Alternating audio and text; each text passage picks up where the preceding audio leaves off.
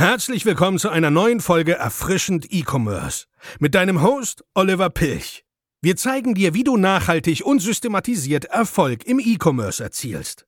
Retouren sind im Onlinehandel ganz normal, aber natürlich muss man auch darauf achten, dass man nicht zu viele Retouren hat. Die Retouren könnten sonst letztendlich deinen Gewinn auffressen und da sich immer mehr Leute mit dem Thema Dropshipping oder E-Commerce beschäftigen, fragen sie sich auch, wie sie bestenfalls Retouren vermeiden können. In diesem Video möchte ich einmal darauf eingehen, wie du Retouren weitestgehend vermeiden kannst, wohin deine Kunden am besten die Retouren hinschicken und was du mit diesen Retouren dann letztendlich machen solltest. Aber wie entstehen Retouren im Dropshipping überhaupt? In der Regel werden Produkte vom Kunden zurückgeschickt, wenn dieser nicht zufrieden ist, ja, mit dem Produkt, heißt, wenn die Qualität nicht passt oder wenn beispielsweise in der Produktbeschreibung Beschreibung einfach viel mehr versprochen wurde, als es letztendlich der Fall ist. Aber natürlich kann es auch ein Kleidungsstück sein oder Schuhe.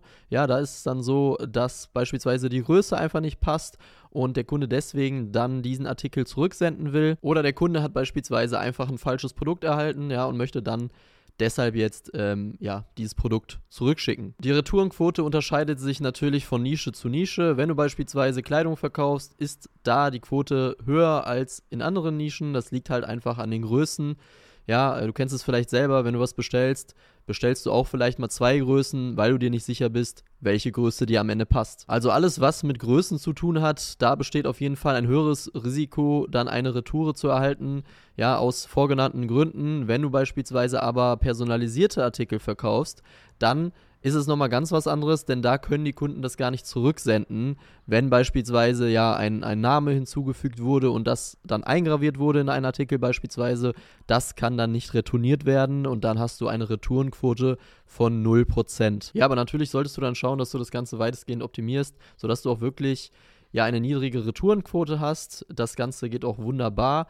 Ich werde dir im Folgenden auf jeden Fall ein paar Punkte mitteilen, die du anwenden solltest, um ja weitestgehend Retouren zu vermeiden, beziehungsweise die Quote einfach niedrig zu halten. Einer der wichtigsten Punkte ist natürlich die Produktqualität. Bevor du es verkaufst, solltest du es erstmal bei deinem Supplier zu dir nach Hause bestellen und dann einmal die Produktqualität checken. Ja, du solltest prüfen, ob das Produkt auch wirklich wertig ist und ähm, ja, du sollst da einfach ehrlich zu dir sein, weil wenn du dann ein minderwertiges Produkt hinterher verkaufst, dann kriegst du halt mehr Retouren und dann lohnt sich das vielleicht gar nicht mehr, weil deine Gewinnmarge am Ende so niedrig ist, weil du hinterher so viel Retouren bekommst. Von daher solltest du da auf jeden Fall schauen, dass du ja vielleicht sogar von verschiedenen Händlern das Ganze bestellst zu dir nach Hause und dann einfach schaust, welcher Händler die beste Qualität bietet, sodass deine Kunden dann auch wirklich ein gutes Einkaufserlebnis haben. Und natürlich gibt es auch Händler, die haben eine gewisse Qualitätskontrolle. Das bedeutet, wenn etwas bei denen eintrifft, was ja eine geringe Qualität hat, dann geben die dir Bescheid, ja, schicken dir vielleicht ein Foto oder ein Video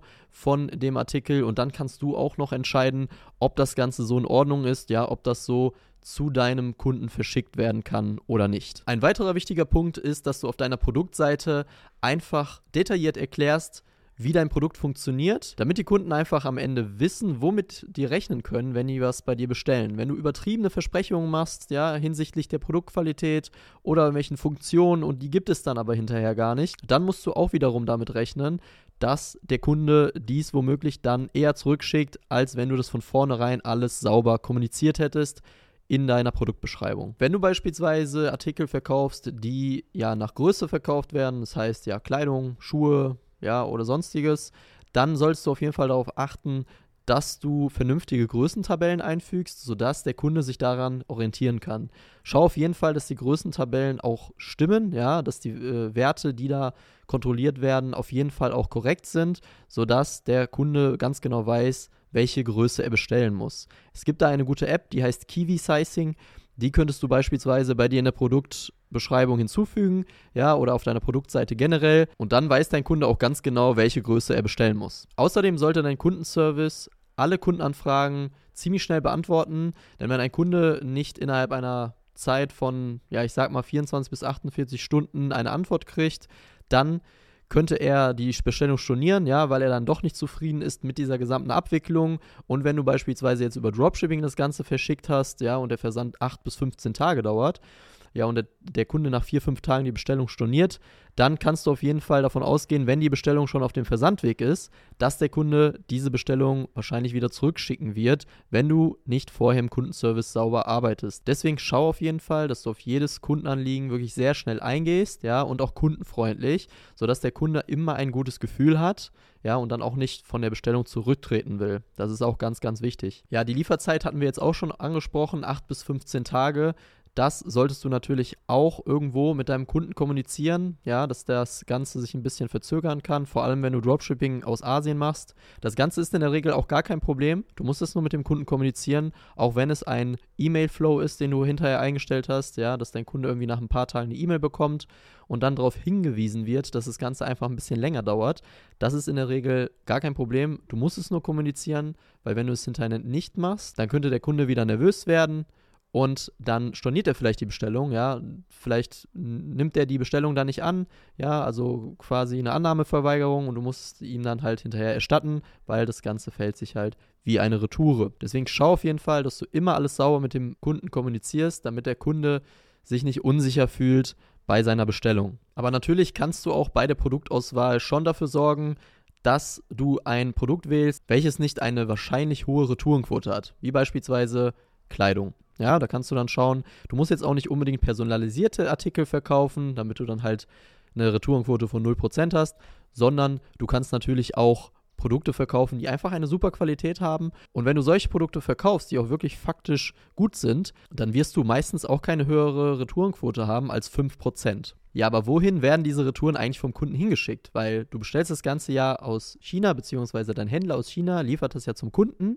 Und wohin schickt dieser dann die Retoure? In diesem Fall hast du dann zwei Möglichkeiten. Die erste Möglichkeit ist, dass dein Kunde die Ware einfach behält, ja, und du dem Kunden einfach das Geld zurückerstattest. Bedeutet, du musst die Retoure nicht annehmen, der Kunde behält das Produkt und du erstattest einfach den Preis. Und dann hat sich das Problem auch schon gelöst. Die zweite Möglichkeit wäre, die ich auf jeden Fall besser finde, der Kunde schickt die Retoure zu dir nach Hause, ja, und du verwendest diese Retoure, solange die sich in einem guten, neuwertigen Zustand befindet, für den nächsten Kunden. Das heißt, wenn du dann wieder eine Bestellung reinbekommst in deinen Shop, dann kannst du ja einfach diese Retoure wieder verschicken zum nächsten Kunden, sodass du das dann nicht zu Hause rumliegen hast, das Ganze. Und im Laufe der Zeit, wenn du mehr Bestellungen hast, ja, wenn du einfach merkst, dass die Umsätze steigen, dann kannst du auch die Retouren zu einem Fulfillment Center schicken lassen. Du kannst quasi das Fulfillment Center damit beauftragen, deine Retouren zu bearbeiten.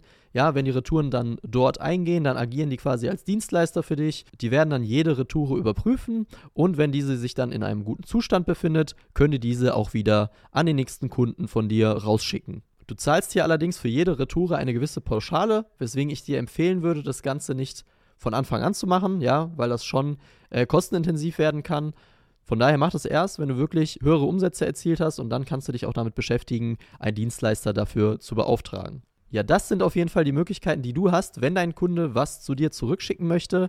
Und auf jeden Fall solltest du einfach schauen, dass du immer eine gute Produktqualität hast, alles sauber mit dem Kunden kommunizierst und einen richtig guten Kundenservice hast. Denn dann hast du nie eine Retourenquote von über 5%. Die Retouren, die zu dir kommen, kannst du einfach wieder rausschicken, solange die in einem guten Zustand sind. Das ist immer die Voraussetzung. Das ist aber meistens der Fall. Von daher musst du dann da auch nur einmal den Produktpreis bezahlen, den du halt schon beim Supplier bezahlt hast und dann die Versandkosten und dann bist du die Retoure auch wieder los. Du musst dir also keine Sorgen machen, dass sich die Retouren bei dir zu Hause stapeln werden, weil wenn ein Shop laufende Bestellungen hat, dann wie gesagt, wirst du das Ganze schnell wieder los. Ja, ich hoffe, ich konnte dir mit diesem kurzen Video weiterhelfen, ja, wie du deinen Retourenprozess im Dropshipping oder generell im E-Commerce optimieren kannst. Ja, und wenn du dir einen profitablen Online-Shop aufbauen möchtest oder deinen aktuellen Online-Shop einfach weiter skalieren möchtest, dann klicke gerne unten auf den Link und trag dich gerne ein für ein kostenloses Erstgespräch bei uns. Vielen Dank fürs Zusehen und bis bald. Ciao. Vielen Dank, dass du heute wieder dabei warst. Wir hoffen, dass dir diese Folge gefallen hat. Wenn auch du dein eigenes E-Commerce-Business starten willst oder du deinen bestehenden Online-Shop auf sechs- bis siebenstellige Umsätze skalieren möchtest, dann gehe jetzt auf www.limeads.de und buche dir dein kostenloses Erstgespräch. In diesem 45-minütigen Gespräch zeigen wir dir die erforderlichen Schritte, um nachhaltig profitable Umsätze mit deinem Online-Shop zu generieren. Dabei gehen wir auf deine individuelle Situation ein. Wir freuen uns auf dich.